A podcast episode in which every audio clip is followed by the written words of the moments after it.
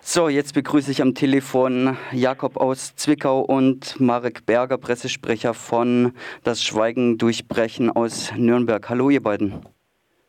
Hallo. Hallo, guten Tag. Hört ihr euch jetzt gegenseitig? Ja, jetzt ganz leise, glaube ich. Genau, ich höre es gut. Ich wunderbar, gut. wunderbar. Und zwar wollen wir über ähm, zehn Jahre NSU-Selbstenttarnung sprechen, das sich am 4. November 2021 eben zum zehnten Mal gejährt hat. Ähm, da uns die Zeit wegläuft, ähm, halte ich das kurz und knapp und äh, etwas polemisch.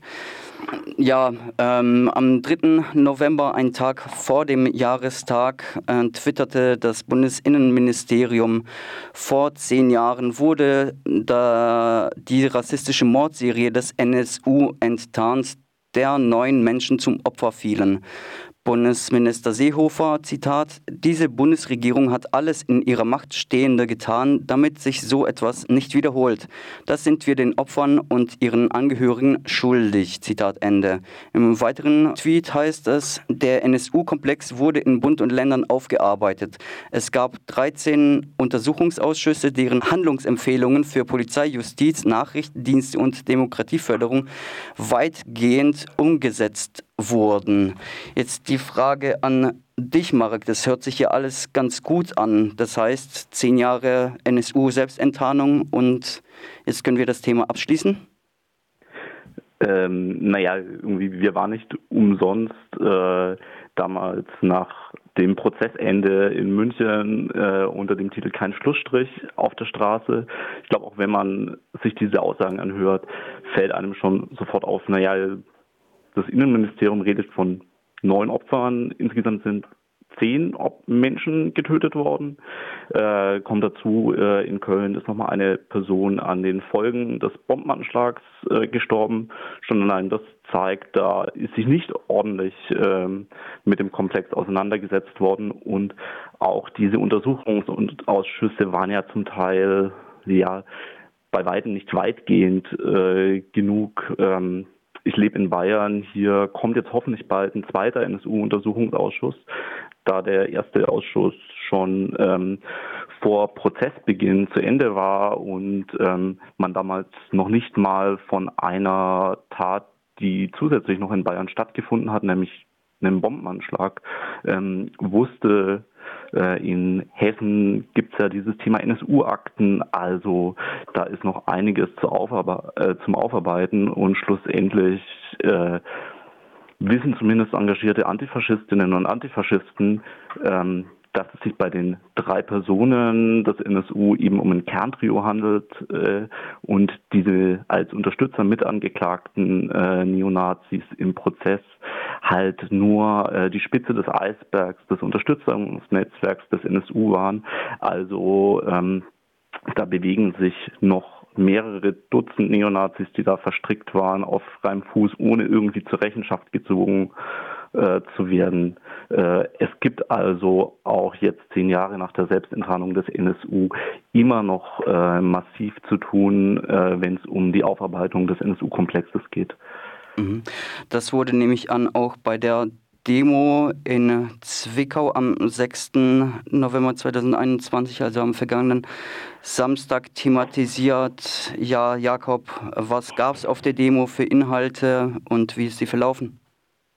Genau, wir waren circa 600 Menschen in Zwickau. Das ist für Zwickauer Verhältnisse, glaube ich, nicht ganz schlecht.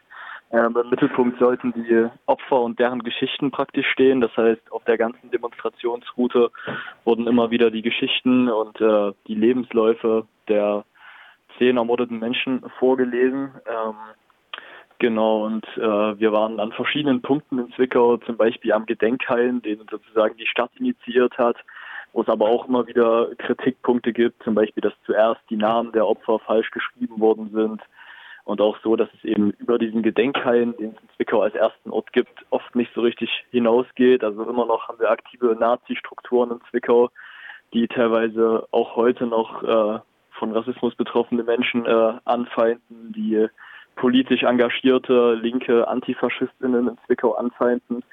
Und genau das wurde eben auch viel thematisiert. Und zum anderen waren wir auch noch direkt an Orten und Punkten, wo praktisch der NSU-Komplex in Zwickau gewirkt und gelebt hat. Zum Beispiel waren wir da an der Polensstraße, wo mehrere Jahre lang der NSU-Komplex äh, untertauchen konnte. Mhm. Und das ist eben auch mal wieder so, dass man durch die Stadt läuft. Ähm, da gibt es zum Beispiel mehrere Banken, die in Zwickau auch vom NSU-Komplex überfallen worden sind.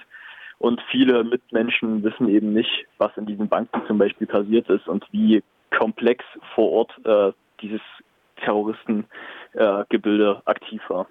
Du erwähntest schon ähm, ja, die Nachbarinnenschaft des Kerntrios. Gab es denn Reaktionen von AnwohnerInnen vielleicht auf die Demonstration?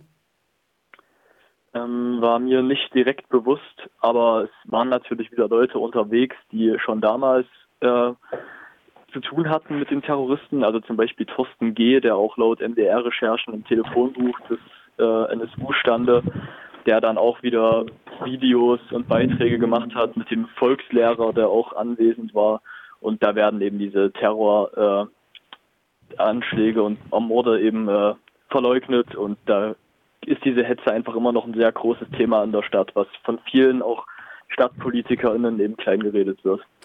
Im Vorfeld hatten ja auch Nazi-Hooligans nach Zwickau mobilisiert und dazu aufgerufen, Demonstrantinnen gezielt anzugreifen. War davon was zu sehen, zu spüren? Also waren auf jeden Fall vereinzelt Nazi-Gruppen in der Stadt unterwegs, die auch von der Polizei äh, teilweise festgesetzt worden sind.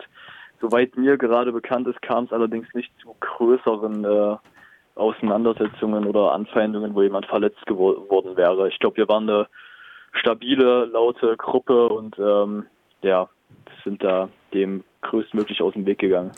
Und wie hat die, Demonstration, äh, die Polizei gegenüber der Demonstration ähm, gewirkt? Ähm, sind die da massiv aufgefahren? Ich habe irgendwo gelesen, dass, es, dass die Demonstration wohl anlasslos gefilmt worden sei. Kannst du da kurz noch was dazu sagen?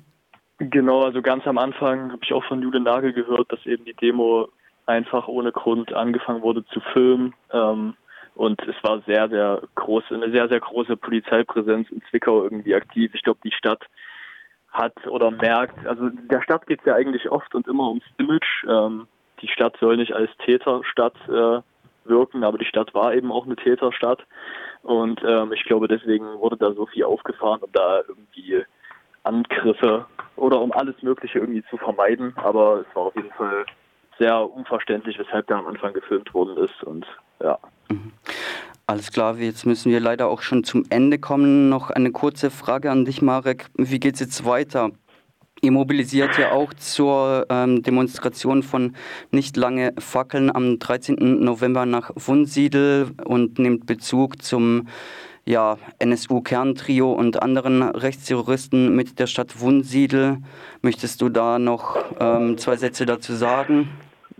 Ähm, ja, klar kann man äh, ganz kurz ankündigen. Äh, diese Woche geht es weiter in Wunsiedel. Äh, in Wunsiedel äh, war früher Rudolf Hess begraben. Ähm, dieses neonazistische Heldengedenken dort ist immer noch einer der wichtigsten Bezugspunkte extrem rechter äh, Neonazi-Bewegungen, zumindest in Süddeutschland, äh, inzwischen auch der größte regelmäßig stattfindende Neonazi-Aufmarsch in Süddeutschland. Ähm, man sieht, rechter Terror hat mit dem NSU nicht aufgehört, sondern ist gerade eher auf einem Aufschwung. Äh, und äh, solche Bewegungen, äh, wie zum Beispiel der Dritte Weg, der dahin mobilisiert, sind natürlich äh, klarer Bezugspunkt und Ermöglichungsstrukturen von Rechtsterrorismus. Ähm, früher waren bei diesen Heldengedenken eben auch äh, Akteure aus dem NSU-Komplex sehr präsent. Ähm, äh, wir halten immer noch der äh, fürs beste Mittel gegen äh, rechten Terror, konsequenten Antifaschismus. In dem Sinne rufen wir dazu auf, nächsten Samstag wieder auf die Straße zu gehen, diesmal in Wunsiedel und äh, das Heldengedenken des Dritten Wegs möglichst zu stören. Soweit Marc Berger, ähm, Pressesprecher von der Gruppe Das Schweigen durch Brechen aus Nürnberg. Wir sprachen mit ihm und mit Jakob aus Zwickau über die, ja, den 10. Jahrestag der NSU-Selbstenttarnung, die Demonstration und so weiter. Vielen Dank euch beiden. Dankeschön. Tschüss.